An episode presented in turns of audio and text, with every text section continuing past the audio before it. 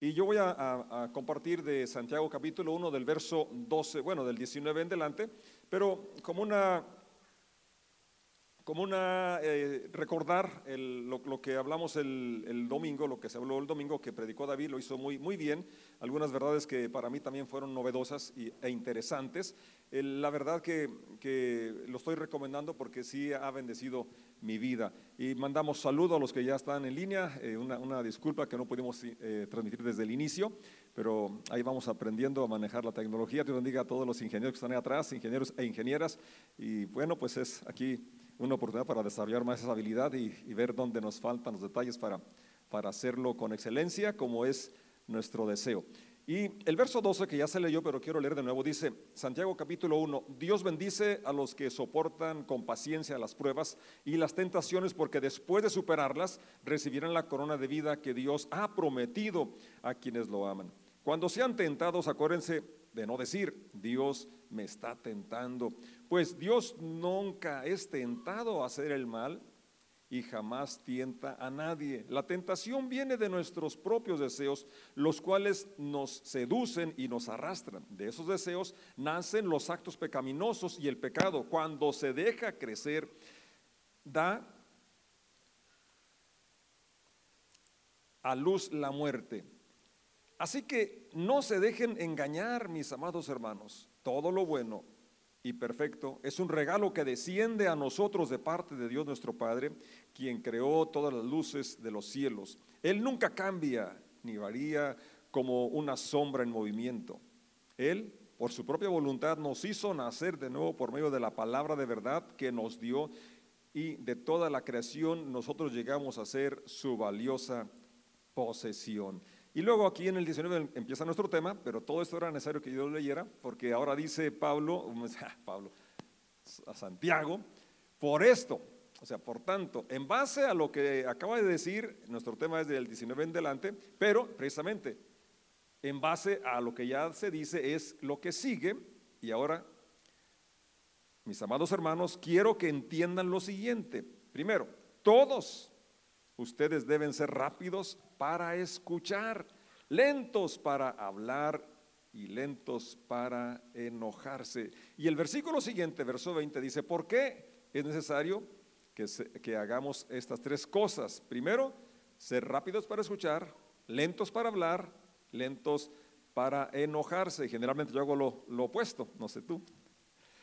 Y dice el verso 20, porque el enojo no produce la rectitud que Dios desea. O dice la versión La Reina Valera, no obra la justicia de Dios. Padre, damos gracias por esta lectura y rogamos tu gracia, tu presencia, tu espíritu, iluminando nuestra mente, nuestro corazón, nuestro ser y que, como, hemos, como vamos a leer enseguida, que esta palabra quede ahí sembrada y traiga un fruto que te glorifique. En el nombre de Jesús decimos, Amén, amén. Entonces, cuando está claro nuestro, en nuestra vida, en nuestro corazón, que Dios sí nos prueba, pero como la prueba que hacemos en los exámenes para, para ser promovidos, ¿cómo podrías pasar de grado si no tienes una prueba? Eh, o cómo desarrollas los músculos, cómo desarrollas las habilidades si no son puestas a prueba. Realmente, ¿verdad? Eh, el exigirle un poco más a tu, a tu organismo desarrolla la capacidad y es lo mismo con la fe. Sí, entonces Dios sí nos pone pruebas para desarrollar la habilidad y la confianza de depender en Él y de Él. No nos va a tentar en el asunto de que caigamos o que fallemos. Y dice que eso viene de nosotros, eso es algo negativo, ¿verdad? Y por eso dice que lo bueno, lo, lo- lo malo que hay en nosotros es, es de la naturaleza pecaminosa natural humana. Y lo bueno, todo lo bueno que hay en nosotros viene de Dios, del Padre de las luces, en el cual no hay sombra de variación, no hay mudanza. Dios es un Dios inmutable. Eso es algo que nos debe dar confianza, porque todo cambia, todo está, es cambiante, variable. En nuestras emociones, sentimientos, en un momento parece que queremos eh, conquistar el mundo entero y de repente queremos tirar la toalla. Dios no tiene esa ambivalencia, esa bipolaridad, no tiene esas situaciones. Él es inmutable en, el aspecto de que no, no cambia, Él cumple sus promesas. Y luego entonces, también el verso 18 dice algo bien interesante que quiero re- recalcar, y es que por su voluntad nos hizo nacer de nuevo por la palabra que, hemos escuchado que fue sembrada cuando llegó el Evangelio y respondimos a ese llamado, a esa palabra, a esa invitación. Es entonces que viene esa vida nueva, esa vida abundante que empieza a gestarse y a desarrollarse también con la intervención de Dios, pero sí con la disposición de cada uno de los que le hemos decidido seguir. Entonces, una vez que hemos experimentado ese, esas cosas buenas de Dios, que hemos oído su mensaje, su palabra está en nosotros, ahora Santiago dice, por eso, por tanto, en base a lo que ya experimentamos, en base a una comprensión clara de la inmutabilidad de Dios, de la fidelidad de Dios, de la constancia que se requiere en nosotros en cuanto a, la fe que, que hemos depositado en Él, entonces también eh, algo práctico, ¿verdad? Y es como lo dije, que lo, más usual es que no nos gusta escuchar. O no sabemos escuchar, no hemos sido entrenados para escuchar. Y alguien dijo con mucha razón, se nos dio una boca y dos orejas, o dos oídos, ¿verdad? Y una vez el pastor Isaac Torres y el pastor Mario Valverde estaban en una reunión y frente a ellos estaba una, una persona, un hombre como yo, con las orejas grandes, y le dijo el pastor Isaac, mira pastor, eh, Dios le dio a ese hombre esas orejas para que luego no diga que no tenía con qué escuchar. Entonces, bueno, la relación así es, ¿no? 50% eh, o la mitad de hablar y lo doble de escuchar, ¿verdad? Pero generalmente, al menos yo, eh, soy bien rápido para hablar y a veces ni pienso lo que digo. Y entonces no, no, no hay que decir para pensar, sino al contrario, pensar antes de hablar. Y Santiago es muy preciso y dice por qué eh, es que uno no debe ser tan rápido para enojarse porque cuando el hombre, el ser humano actúa movido por el enojo, no produce las acciones rectas que Dios desea, que Dios espera de aquellos que hemos recibido tantas cosas buenas de Él, de aquellos que hemos renacido por la palabra que se sembró en nosotros. No es lo que debe suceder, esto no debe ser así como Santiago lo dice en otro en otro, en otro lugar más adelante. Entonces, eh, si queremos obrar la justicia de Dios, si queremos producir las obras rectas, las acciones rectas que Dios espera de nosotros, necesitamos tomar nota de esto. Ser rápidos, prestos, dispuestos a escuchar. Muchas veces como pastor escucho a muchas personas y ya estoy pensando en qué responderle.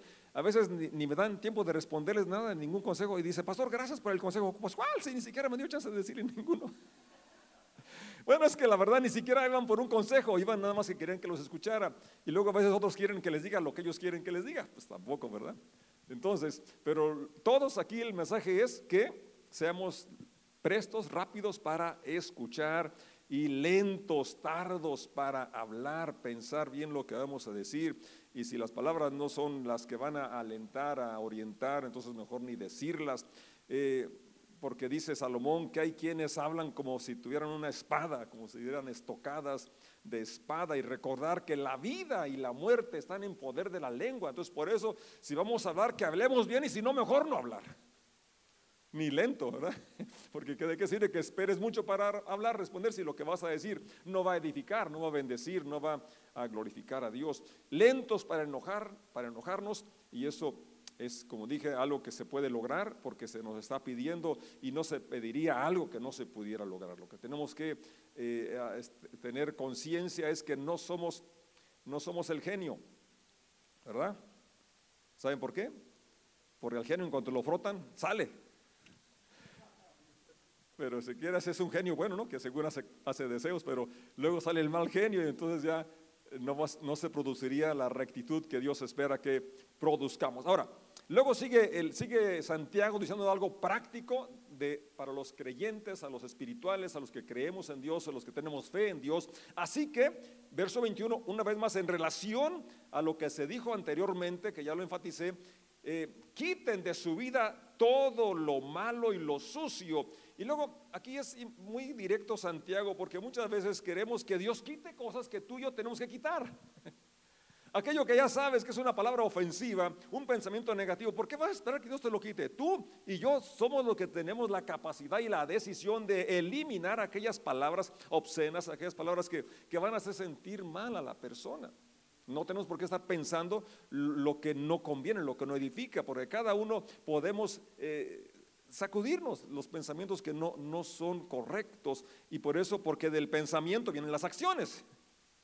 Por eso lo digo, ¿no? Y si vamos a quitar lo malo y lo sucio, empezamos con limpiar nuestra mente, pensar en lo justo, en lo bueno, en lo amable, en lo digno de alabanza y acepten con humildad la palabra que Dios les ha sembrado en el corazón. Qué importante, fíjate, así como para sembrar cualquier semilla, primero se quebranta la tierra, primero se rompen los terrones y luego se deposita la semilla también para que se implante la palabra, tenemos que ser humildes, quebrantados, con mansedumbre, dice la reina Valera, que se reciba la palabra sembrada, la palabra que viene a llegar al corazón que tiene poder para salvar su alma. La palabra es viva y eficaz. Qué, qué, bueno es que reconozcamos esta verdad, esta realidad y entonces sigamos, como Santiago nos aconseja, quitar aquellas cosas que han endurecido el corazón, aquellas cosas que eh, no permiten que la semilla caiga en buena tierra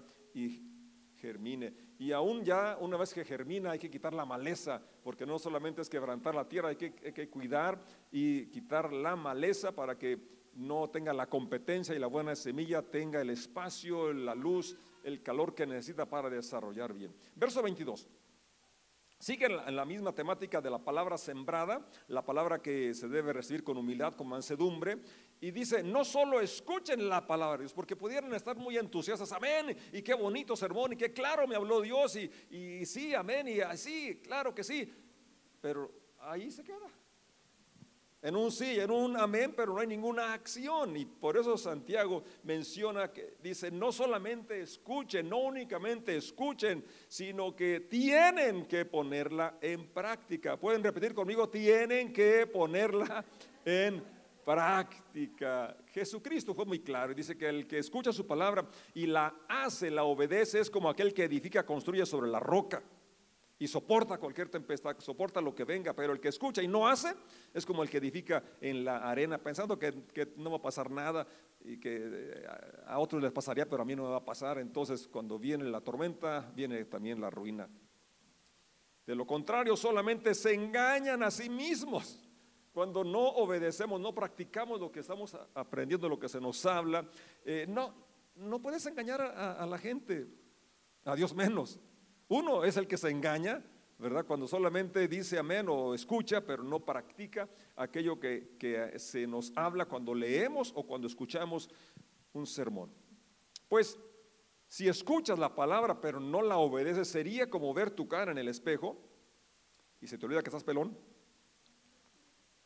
Y luego pienso que traigo un greñero. Te ves a ti mismo, luego te alejas y te olvidas cómo eres. Ya tienes 61 años, ya no puedes verte como cuando tenías 30. Pero si miras atentamente en la ley perfecta que te hace libre, fíjate cómo es, la ley perfecta nos hace libres, no nos subyuga, no nos esclaviza, nos hace libres y la pones en práctica y no olvidas lo que escuchaste, entonces, ¿qué va a pasar? Dios te bendecirá por tu obediencia esta es una ley, es un principio desde el inicio hasta el fin. Y no contradice para nada el tema de la gracia y de la justificación por fe. Es que realmente así son las cosas, siempre han sido así. Jesucristo fue muy claro. Ustedes son mis amigos si hacen la voluntad de mi Padre. El Señor fue muy claro cuando cuando enseñó, ¿verdad? Que el que le siga tiene que dejar lo que le estorba, no puede, no puede servir a dos señores. Y él dice también, el que ponga la mano en el arado y voltea para atrás no es apto. O sea, no es nada nuevo lo que Santiago está diciendo, simplemente está enfatizando pero para que no eh, estemos nada más con la pura euforia, nada más con el asunto, como ya lo dije, de decir amén, pero no practicarlo. Ahora, continúa y dice el verso 26, si afirmas ser religioso, y por religioso podrías entender consagrado, espiritual, dedicado, eh, muy puntual a las reuniones, muy puntual en tus diezmos y ofrendas, todo eso eh, puedes, eh, encaja en esa palabra de religioso. De hecho, algunos dicen, es que yo no tengo religión. Pues claro que tenemos religión. Pero no controlas tu lengua, te engañas a ti mismo y tu religión no vale nada. Esa relación que dices tener con Dios, esa espiritualidad que dices que profesas, esa madurez que ostentas, e, e, eso que dices que eres bien consagrado, bien santo, que es perfecto, pero si tu lengua no está controlada, está diciendo aquí de eso, es vano o no vale de nada. Y luego dice el verso siguiente, la religión pura, para que vean que sí se tiene religión, que sí tenemos religión. La religión pura y verdadera a los ojos de Dios, ¿cuál es? Ahí está el verso 27, ¿lo está leyendo conmigo? Una vez más. Ahí está en la pantalla, puedes leerlo junto conmigo. La religión pura y verdadera a los ojos de Dios Padre consiste en ocuparse de los huérfanos y de las viudas en sus aflicciones y no dejar que el mundo te corrompa. Cierra aquí el capítulo 1, Santiago diciéndonos claramente, eh, aquellos que, profesamos ser espirituales, y es a lo, es lo que eh, queremos ser, anhelamos ser más dedicados, más consagrados, anhelamos ser más maduros, porque la vida cristiana debe ser un constante desarrollo donde nuestro carácter refleja esa cercanía que tenemos con Jesucristo, que puedan decir las personas, esos no solamente que van a casa de oración, esos andan con Jesús. Esas personas se distinguen porque son seguidores de Jesús, estuvieron con Jesús, porque a la gente eso dijeron de los apóstoles, dijeron, parece que ellos no fueron al seminario, no fueron a la universidad, pero reconocían que habían estado con Jesús y eso les había cambiado la vida, les había cambiado la forma de expresión, de hablar, los modales, les había cambiado eh, la vida en toda la extensión de la palabra, por eso era, como ya leímos aquí, una nueva criatura, habían renacido, habían nacido por la palabra que se les había dado y no solamente la habían escuchado, sino que la estaban practicando. Entonces, cierra Santiago y con eso también yo cierro lo práctico de la religión lo práctico de la fe, lo práctico de la espiritualidad, lo práctico de la madurez, de, lo consagrado, de lo santo, eh, es, se manifiesta en que seamos sensibles y hagamos algo al respecto de la gente necesitada a nuestro alrededor. Y Santiago menciona dos sectores, los huérfanos, que hay muchísimos huérfanos más de lo que nos damos cuenta. Y de las viudas en sus aflicciones. Fíjate cómo a veces sí nos preocupamos por situaciones de, la sociedad, pero eso hacemos nada más, nos preocupamos. Y Santiago dice, ocúpense. No sé si pueden proyectarlo, por favor. Quisiera que subrayáramos esa palabra eh, una vez más, para, primero para subrayar lo que ya dije, sí tenemos religión, y dice Santiago, ¿cuál es la religión que hay que profesar? ¿Y cómo se distingue si es una religión, pura y verdadera a los ojos de Dios Padre? ¿En qué consiste? En ocuparse, dígalo conmigo, ocuparse, no preocuparse nada más.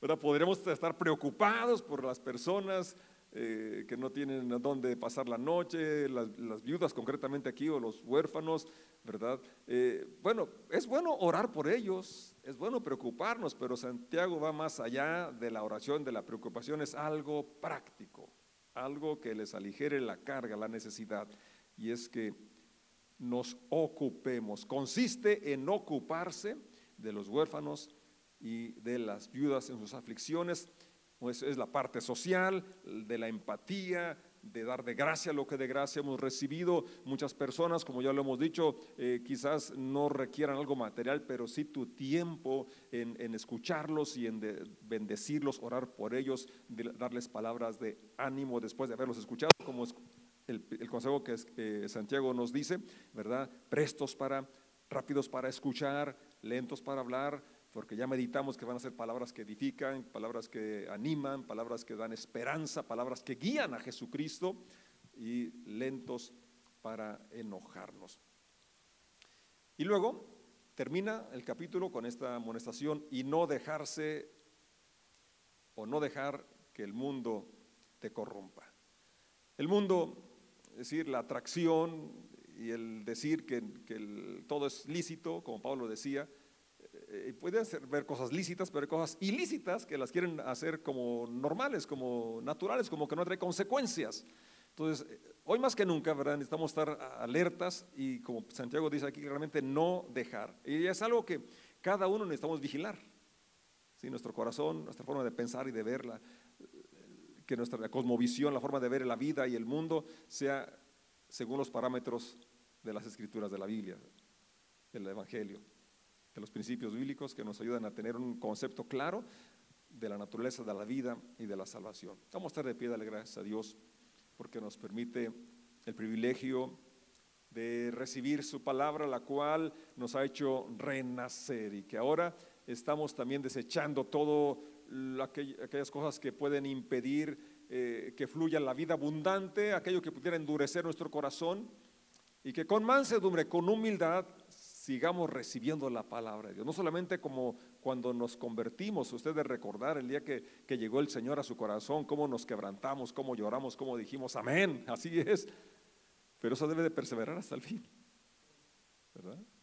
Y es lo que Santiago aquí nos está recomendando. Y que poder, poder profesar esta religión verdadera y pura. Padre, gracias te damos por esta lectura y gracias por los principios que aquí encontramos que podamos poner en práctica lo que ya sabíamos, lo que hoy hemos recordado, las verdades que son nuevas para nosotros, que, que sea algo que se vea en acciones, acciones que manifiesten nuestra fe, nuestra confianza en ti, acciones que bendigan a las personas que nos rodean, tanto a los de tu iglesia como a los que aún no pertenecen a tu iglesia, porque cada persona necesita tu amor y palabras de ánimo, de aliento y de bendición.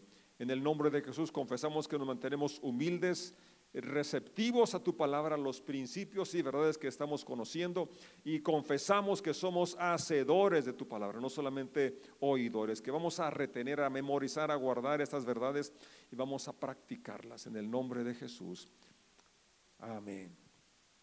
Antes de irnos quiero leerles 1 Corintios 8, verso 1. Ahora con respecto a la pregunta acerca de la comida que ha sido ofrecida a los ídolos es cierto, sabemos que todos tenemos conocimiento sobre este tema.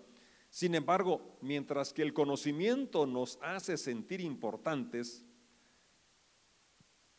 es el amor lo que fortalece a la iglesia.